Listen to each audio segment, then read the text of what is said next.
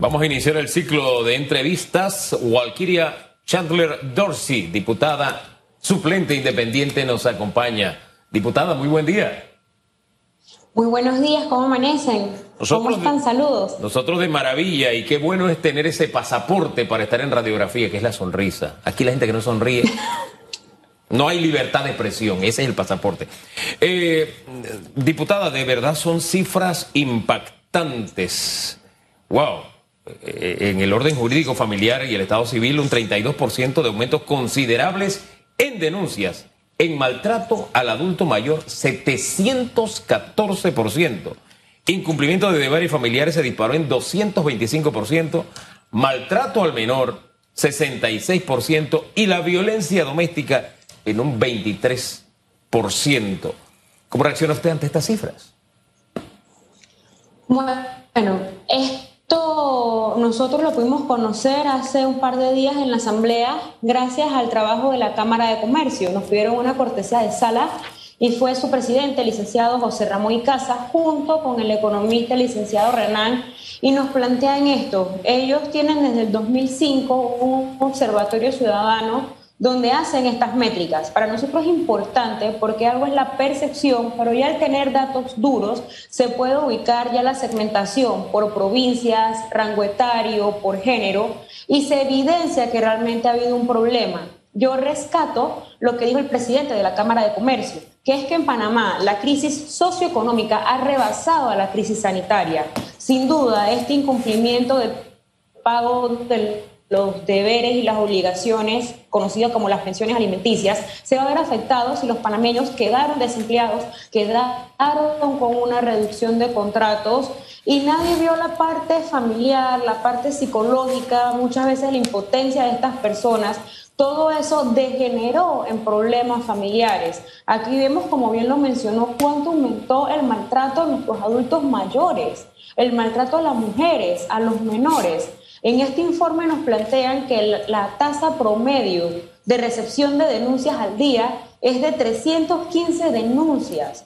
Y recordemos que no siempre estos hechos son denunciados, así que todavía gravita en el universo la cantidad de casos de maltratos que no han sido recogidos por las autoridades. Y lo que a nosotros nos llamó poderosamente la atención es que estos solo son las cifras de las denuncias que ingresan al Ministerio Público. Tenemos un vacío en la continuidad. No se sabe realmente cuántas se han procesado, solamente nos indican que la mayoría de estas denuncias acaban en desistimientos.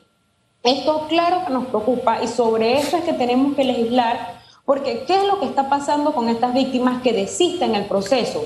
Yo ese día lo mencionaba. Hace poco más de un mes presenté un proyecto de una recepción de denuncias únicas en el caso de violencia contra la mujer, porque actualmente la mujer tiene que hacer un peregrinaje en distintas oficinas de la misma institución que la desincentivan y la revictimizan, fuera que incurren un gasto de transporte para ir de un lugar a otro, a uno para presentar la denuncia, a otro para tomarse la foto, a uno para examen médico, a otro para examen psicológico, y así continuamos. Y lastimosamente este proyecto que presenté hace poco más de un mes ni siquiera ha sido prohijado en la Comisión de Gobierno. Es aquí donde nosotros necesitamos que realmente nuestra asamblea esté más pendiente de proyectos sociales y no del día del almohábano o de incrementos de presupuesto que en este momento que nos encontramos en austeridad considero que no debería ser lo importante. Ah, ahora, disculpe, don Félix, ¿qué va a hacer usted para impulsar la iniciativa, tomando como referencia que la base de nuestra sociedad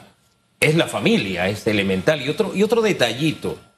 Yo sé que a todos nos ha golpeado la pandemia en mayor o con mayor o menor fuerza, pero en el caso del cumplimiento de los deberes familiares, triste y lamentablemente, hay varones que, mire, cuando me vienen a veces, le voy a ser franco, una vez una persona me llamó y me dice, mi hijo está en la cárcel, me dice, le pregunto, ¿por qué?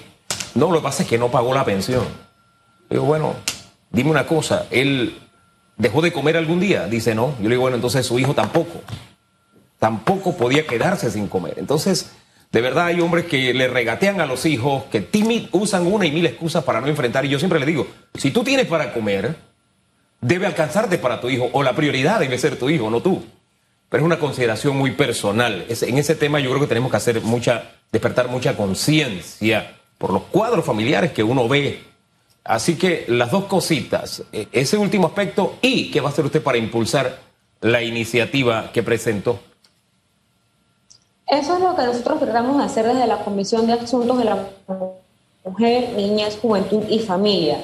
Como bien lo menciona, el núcleo de la, familia, el núcleo de la sociedad es la familia. Muchas veces nos ponemos a legislar en ramas sin visualizar el tronco. Si nosotros no estamos trabajando en la familia, si nosotros no estamos educando de manera integral, si no estamos viendo el tema de los valores, y reitero, es lo que ha pasado con la crisis sanitaria.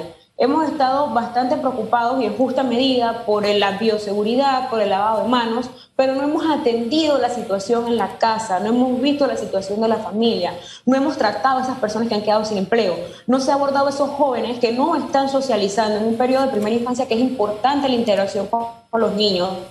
Tenemos en las casas muchas madres frustradas que no saben cómo manejar la tecnología producto de estas frustraciones viene la violencia y esto como Estado no lo estamos atacando, no estamos trabajando en esa salud integral de nuestras familias.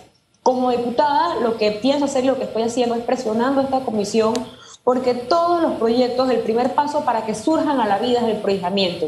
Una vez se prohija el proyecto, surge lo que es el debate. No se puede negar el derecho a debatir un proyecto todo proyecto puede ser enriquecido a través de las consultas y pareciese ser que al no ser presentado por diputados de algún tipo de línea, no se discute. Y obviamente esto está mal y yo agradezco la oportunidad de estos micrófonos porque esto es algo que tiene que saber la ciudadanía.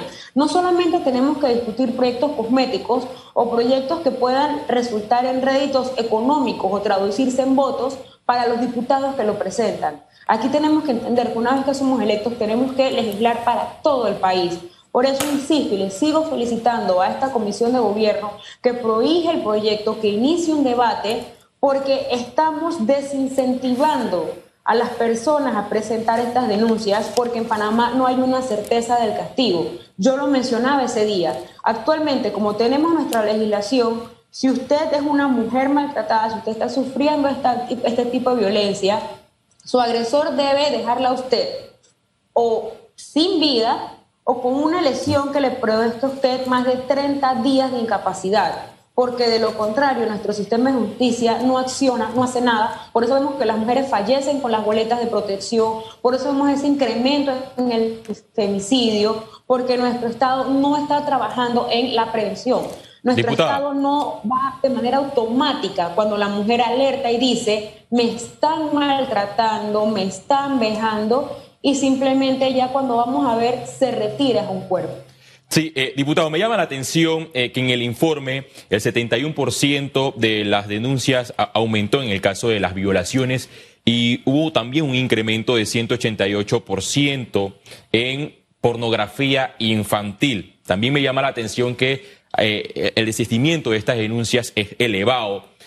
La Comisión de la Mujer de la Asamblea Nacional podría eh, citar al Ministerio Público, al Procurador eh, Caraballo, para que dé un balance por qué no hay condenas, por qué no hay agilización en el proceso de, de estas denuncias que aumentaron en medio de la pandemia. Y dos, si el no prohijamiento y el no debate de estos proyectos de ley que usted menciona será un pase de factura para la bancada independiente. Sí, como bien lo menciona ese día el diputado Elías Vigil, miembro de la Comisión de Asuntos de la Mujer, le plantea a la presidenta Zulay Rodríguez, presidenta de la Comisión de Asuntos de la Mujer, que debe hacerse un llamado al procurador, que se tiene que llamar a estos fiscales, porque no tenemos datos concretos y no sabemos qué está pasando. Usted pone la denuncia, pero nuevamente no se acciona en el aparato de justicia queda en nada, no hay certeza del castigo. Y en este, como en muchos otros casos, a la fecha tenemos un caso alto perfil, como el caso de los albergues, y personas no son llamados. Aquí los imputados solamente son personas de mandos bajos. Algo está pasando en la institución llamada perseguir delitos que no lo está haciendo. En efecto, la presidenta se comprometió en esa sesión y se va a llamar al procurador porque aquí se necesita que se rindan cuentas Aquí no puede ser que la Asamblea cite a diferentes funcionarios y los funcionarios ignoren esta situación. Nosotros por reglamento interno estamos facultados a llamarlos y en caso de que sea reiterado, conducirlos legalmente. Y yo pienso que esto ya tiene que empezar a suceder porque las personas en los puestos de poder no están rindiendo cuentas a la sociedad y tampoco le están dando el respeto debido a la Asamblea, que es un órgano que legisla, que es un órgano importante dentro del país. Y bueno, en la parte política yo no podría descartar esto, porque llama poderosamente la atención como algunos proyectos son discutidos y otros no. Sí puedo decir que existe algún tipo de avances, por lo menos en, el proyecto, sobre la corrupción, sobre este, la persona que corrompe también al servidor público, que está siendo llevado adelante por dos diputados de mi bancada. Por lo menos se ha iniciado un debate pero siempre lo que nos preocupa es que lastimosamente el proyecto no sale de la manera que ingresa. Muchas veces se desdibuja la esencia de lo que el diputado presenta. Y esto es algo que también pasa mucho porque recordemos, la Asamblea es el órgano más político y aquí todo debe pasar con una mayoría de votos y nosotros pertenecemos a una bancada minoritaria. Solamente son cinco los colegas principales y es muy difícil que llegue a puerto seguro estas iniciativas. Pero nuevamente, nosotros debemos legislar es por el bienestar común. Y si un proyecto es bueno, si es un proyecto que va a ayudar al país, no debería tener esos visos político-partidistas de trancar el proyecto en maneras egoístas y con miopías políticas, que es lo que estamos observando al parecer en esta nueva legislatura. Ahora, eh, aquí se dan fenómenos eh, sociológicos que son dignos de estudio, porque yo recuerdo muy bien que hace un par de décadas nada más, y yo tengo tres de ejercicio periodístico solamente, eh, que en la propia asamblea había mujeres que tenían que hacer fila para que diputados le pagaran la pensión alimenticia. ¿Por qué? Simplemente no lo hacían, no, no encaraban. Y disculpe que vuelva a ese mismo tema. Y hubo que ejercer mucha presión para que pasara esa ley y al final, pues, si usted no pagaba, pues, tiene que enfrentar cárcel, ¿no? Es una de las pocas deudas por las que hay cárcel. Eh, e insisto, si se disparó de esta manera el incumplimiento de los deberes familiares, yo estoy seguro que esos padres están vivos y están vivos porque comían. Hay que ver la forma para que ellos puedan, si se han separado de sus esposas, tengan claro el concepto, yo no me separé de mis hijos, si se divorciaron de sus esposas, tengan claro, yo no me divorcié de mis hijos, yo tengo un deber. Yo no le puedo regatear un solo centavo a un hijo. Eso es muy importante. Y en cuanto al tema de asistimiento y citación de funcionarios, siento que de alguna forma hay que hacer productiva la citación de, de funcionarios. A veces se cita funcionarios, dan cifra o no responden, o responden a media, pero queda allí para las actas. O sea, si es que le está faltando garra, si es que a la ley le está faltando algún elemento para que coercitivo para que se haga efectiva, bueno, a corregir la ley, hacer algo. Lo que no se puede permitir es que esto se siga disparando de la forma en que lo estamos viendo, porque las partes más vulnerables de la sociedad son los que están sufriendo. En este caso los niños, en el caso que acaba de mencionar, en el caso de los adultos mayores, el maltrato a los adultos mayores, el, abuso, la pornografía infantil y demás. Entonces hay que buscar mecanismos para que no sea un tema meramente anecdótico, ¿no le parece, diputada? Sin duda, pero yo no diría que es un tema de legislación, yo diría que es un tema de individuo, porque nosotros tenemos la manera, la legislación nos faculta para llamarlos, la legislación nos faculta para que estas personas rindan cuenta, pero ¿qué pasa? Las, pocas veces que logramos que comparezcan ministros o grandes autoridades del Pleno de la Asamblea, nuevamente, este es un tema de mayorías políticas los ministros que van pertenecen o están bien con el colectivo, que es el que está mandando el país por una mayoría numérica. Muchas veces al ir los cuestionarios son un poco blandos, son sin contenido y los diputados que están allí en el Pleno no hacen las preguntas adecuadas. Usted lo puede ver simplemente en la comisión de credenciales, que es un universo un poco más pequeño donde se reproduce esto. Cuando va cualquier persona a la comisión de credenciales antes del pleno para ver si se ratifica o no un cargo, en esta comisión tienen que hacérsele cuestionamientos serios a la persona que está aspirando para saber si maneja la materia, para conocer su pasado, incluso cuestionamientos morales hacia esa persona. Y aquí podemos verlo nuevamente, vuelvo a mi experiencia con el CENIAC. Aquí en la comisión de credenciales se avaló a una subdirectora que no cuenta con los requisitos de la ley del CENIAF, es una persona no idónea. Si bien está preparada como parte del aparato policial, ella no es una trabajadora del sector de ciencias sociales, ella no es una abogada enfocada en derechos humanos, no está formada en tema de niñez y tiene el cargo de subdirectora. Y no solamente la avalaron en la comisión de credenciales, sino en un pleno de la Asamblea. Si no tenemos personas idóneas y si los diputados no hacen su labor de cuestionar por tener miedos políticos, porque luego no me van a aumentar el presupuesto, no me van a hacer la carretera, no me van a nombrar los familiares, todo el sistema va a estar mal. Así que nuevamente, a mi juicio, esto es un tema de individuos. Aquí necesitamos personas que cuando ocupen estos cargos vayan con los pantalones largos y la independencia moral, económica, ética, para poder cuestionar a todos aquellos que se sabe no están haciendo el trabajo de manera idónea y profesional. Diputado, usted ha mencionado algo que, sí es cierto, que se repite en, las comisiones, por ejemplo, en, lo, último que ha acontecido en la comisión de credenciales, es que las denuncias, por ejemplo, contra los magistrados de la Corte Suprema de Justicia no son leídas al fondo y, se archivan de, forma expedita.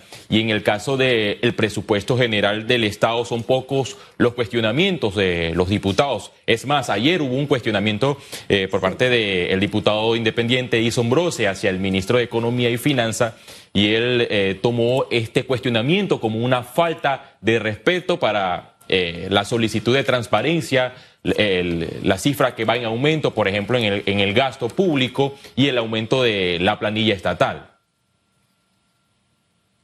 Así es, podemos observar cómo un ministro de Economía se disgusta al ser cuestionado, al interpelársele por un tema ciudadano, por un tema de transparencia. Y al ponerse con estas emociones, al enojarse, evita responder. Y esta no es la primera vez que ocurre. Recordemos que también el diputado Juan Diego ya le hizo un cuestionamiento previo en la legislatura anterior al ministro Alexander y también utilizó el recurso de molestarse para evadir una respuesta. Y el único diputado en este periodo que le cuestionó fue el diputado Edison Brose, que es nuestro jefe de bancada de la bancada de libre postulación. Con esto yo no quiero decir, y no soy yo la que le toca jugar si se está haciendo mejor o peor la labor legislativa que en otras bancadas, pero lo que sí puedo decir es que son pocas, son escasas las voces que hacen un cuestionamiento sesudo cuando llegan las autoridades. Aquí nos limitamos a que un diputado felicita a otro o cuando van los ministros, los directores de entidades, se le elogia y no se le cuestiona, no se ve todas las ineficiencias. Se está pidiendo un aumento de presupuesto y hay varias instituciones cuyo nivel de ejecutoria es bastante bajo. ¿Para qué le vas a dar más presupuesto a una institución que ni siquiera está en la capacidad de utilizar el presupuesto actual? Y muchos de estos presupuestos sabemos que en su mayoría se van en gastos de planilla, que no se va en las comunidades, que no los estamos viendo cómo eso repercute en la sociedad. Aquí esto preocupa enormemente y qué bueno que usted periodista lo está señalando. Son pocos los diputados que cuestionan. Aquí se puede ver, no es que la ley no faculte, es que el individuo no está haciendo la labor para la cual fue seleccionado. El órgano legislativo, hablando de presupuesto, el año pasado eh, o este año, 2021, eh, tuvo un presupuesto entre los 107 millones de dólares y para la vigencia fiscal 2022 sería entre los 135 eh, millones de dólares, que es lo que le ha solicitado el legislativo al Ejecutivo a través del Ministerio de Economía y Finanzas. ¿Es necesario este aumento de presupuesto en la Asamblea Nacional? Mi estimado Félix, a nosotros se nos ha llamado como país a un proceso de austeridad. Se nos ha dicho que estamos en una pandemia que los fondos tienen que ir para el personal de salud, que son los que están en la primera línea, Y aquí nosotros podemos ver cómo no hay insumos en los hospitales, cómo hasta hace poco había personal de salud que no había terminado de recibir el dinero por el trabajo que está haciendo. Aquí vemos incluso como en una autoridad de aseo que es tan importante en este momento, no hay bolsas de basura, no hay el equipo de seguridad, muchos de ellos no cuentan con los guantes y son personas que no han cesado sus labores. Entonces, ¿cómo es posible si instituciones tan sensitivas no cuentan con un presupuesto, si tenemos desatendido a ese personal, que en este momento de una supuesta austeridad, donde se nos piden sacrificios a todo el país, supuestamente, una asamblea vaya a aumentarse de esta manera, en esa cantidad de millones, siendo que hay otros rubros que sí le puede venir bien al Estado. ¿Cómo es posible? Yo veo aquí una falta de sensatez. Yo no dudo que se necesite algún tipo de presupuesto. Yo no dudo que existen funcionarios que cumplen con sus labores. Pero si estamos haciendo un llamado de atención por las finanzas públicas para sanearlas, porque recordemos que el presupuesto nacional está muy endeudado, yo no diría que este es el momento oportuno para tener esos aumentos. Yo recuerdo hace muy poco eh, salió una nota de prensa diciendo que había un manejo de fondos dentro del legislativo para vehículos de lujo. ¿Es necesario esos vehículos de lujo en este momento? Solamente esta semana, en un diario de la localidad publica que uno de los carros de los miembros de la Junta Directiva al mes está gastando mil y tanto de dólares en Panapaz. ¿Qué tanto se moviliza en un mes para ese consumo en corredores? ¿Qué urgencia se está atendiendo? Y lo que a mí más me preocupa, siendo parte de este órgano, es la correcta fiscalización. Porque si usted me dice que está solicitando ese aumento de millones de dólares y que se va a desglosar de tal manera que se pueda dar el seguimiento, que usted va a conocer a qué compañía se, se le da esa licitación de comida, de limpieza, de acondicionamiento, para qué trabajo en comunidades, si es que va a las comunidades, nosotros estaríamos un poco más tranquilos. Pero todo se maneja con un nivel de opacidad que es lo que da la suspicacia, porque no sabemos ese aumento a qué bolsillos va a llegar o a qué ciudadanos, a dónde van esos fondos en un periodo que todo debería estar encaminado a superar la crisis sanitaria. Sabe, yo vuelvo al tema de la entrevista central porque a mí me preocupa el aumento de la violencia doméstica, 23%, el riesgo de las mujeres principalmente de, de perder sus vidas y que no hayamos encontrado un mecanismo moderno efectivo para que no sea un papel el que detenga al agresor. Porque muchas mujeres mueren con un papel en la mano, una boleta de alejamiento. Aquí han pasado gobiernos y pasado gobiernos y pasado gobiernos y han hablado de los brazaletes electrónicos, han hablado de un montón de, de, posibles soluciones. Al final pasan los cinco años y no hacen nada concreto. ¿Qué podemos hacer como sociedad precisamente para dar ese paso? Para que de una vez por todas la mujer esté en salvaguarda y no sea no sean nuevamente esas cifras, esas cifras sigan aumentando y no conozcamos más de víctimas que mueren teniendo una boleta de alejamiento por un por una pareja violenta.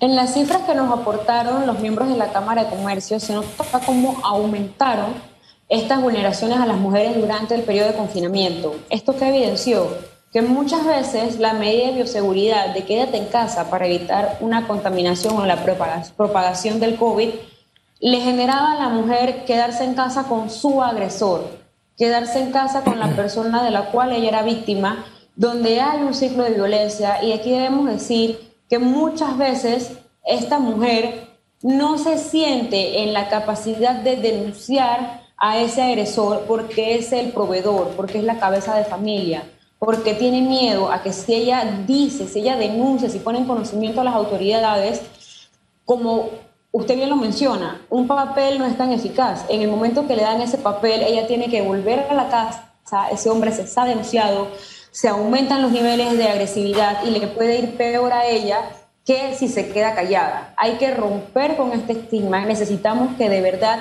se pueda de manera inmediata poder solucionar esto. Por eso yo les mencionaba un centro de recepción y tratamiento de denuncias que se active de manera célere. Aquí muchas veces lo hemos dicho, la justicia tardía no es justicia. Aquí estamos llegando a intervenir con un carro de fiscalía que es un carro funerario.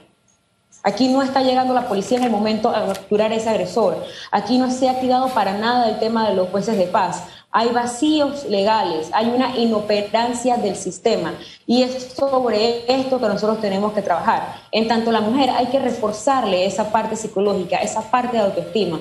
Aquí yo puedo decirles que el Instituto Nacional de la Mujer, el INAMU, está entrando a la comunidad, está haciendo talleres, porque muchas veces esta dependencia o esta sumisión de la mujer va muy ligada a la dependencia económica. Se le enseña a las mujeres no solamente talleres donde ella puede hacer repostería, costura, diferentes actividades para generar algunos ingresos, sino que se le trabaja la parte de valores, la parte de la autoestima. Usted de manera muy sabia inició su intervención en la entrevista indicando que estamos descuidando la parte del núcleo familiar y es totalmente cierto. Aquí se le presta atención y hay presupuestos a muchos otros temas, pero si mamá, si papá, si los hijos no están bien, aquí se ve reflejado en la sociedad. Es, es bochornoso el aumento de estas cifras. Ese 114% que aumentó el maltrato a los adultos mayores Aquí le hemos perdido el respeto a nuestros mayores. Aquí cuando una persona llega anciana no se le respeta, eh, lastimosamente no es como en la sociedad oriental, donde los viejos son los sabios, son los patriarcas, son los guías. Aquí una vez usted termina su época productiva es descartado, es un desecho. Y parte del incremento de esta violencia es porque los adultos mayores no generaban ingresos, no estaban trabajando y muchos familiares los percibían como un gasto. Porque claro, ya usted tiene complicaciones médicas, tiene restricción de la movilidad y aquí es donde nuevamente se deja en evidencia la degradación de la familia panameña. Aquí tenemos que educar en valores, insisto en esto. Aquí pareciese ser que lo que es mejor es el juega vivo. Aquí siempre que vemos una persona haciendo una fechoría o una maleantería, hay impunidad, lo aplaudimos, no pasa nada, y cuando una persona hace algo bueno, parece que se fuera el tonto. Aquí estamos invirtiendo la polaridad de los valores poco a poco y la degradación cae en estos números. Y tenemos que trabajar en esa es una tarea pendiente, asignatura que tenemos como sociedad diputada. Gracias. Gracias por su participación. ¿Cómo no? Que tenga buen Buenos día. días, gracias.